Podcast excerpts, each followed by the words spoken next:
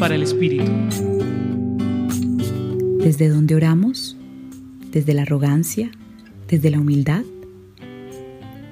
Dos hombres suben a orar al templo, un fariseo y un publicano. El fariseo hace su oración para agradecer a Dios.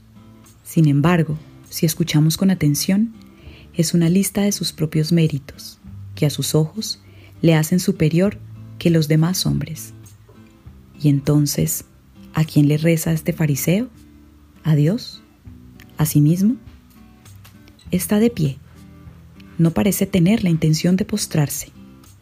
Se complace de su ayuno, de su diezmo. Para él es más que suficiente. Pero sus actitudes y sus palabras están lejos del modo de obrar de Dios, que ama a todos los hombres. El fariseo descuida el mandamiento más importante, el amor a Dios y al prójimo. Pero el publicano, el otro hombre que llega al templo, se presenta con espíritu humilde y arrepentido. Hace una oración breve, pero que va a la esencia. El publicano solo pide la misericordia de Dios, presentándose con las manos vacías, con el corazón abierto y reconociéndose pecador. Más allá de preguntarnos cuánto rezamos, debemos preguntarnos también cómo rezamos, o mejor aún, cómo es nuestro corazón. Es mejor orar poniéndonos ante Dios así como somos, con plena humildad no como el fariseo que rezaba con arrogancia.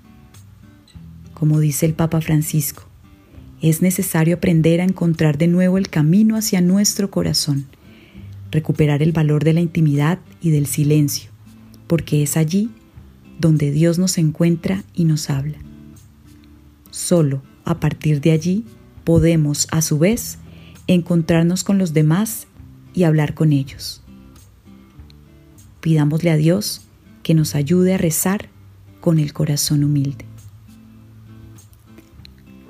Hoy los acompañó Marcela Lozano Borda del Centro Pastoral San Francisco Javier, Pontificia Universidad Javeriana.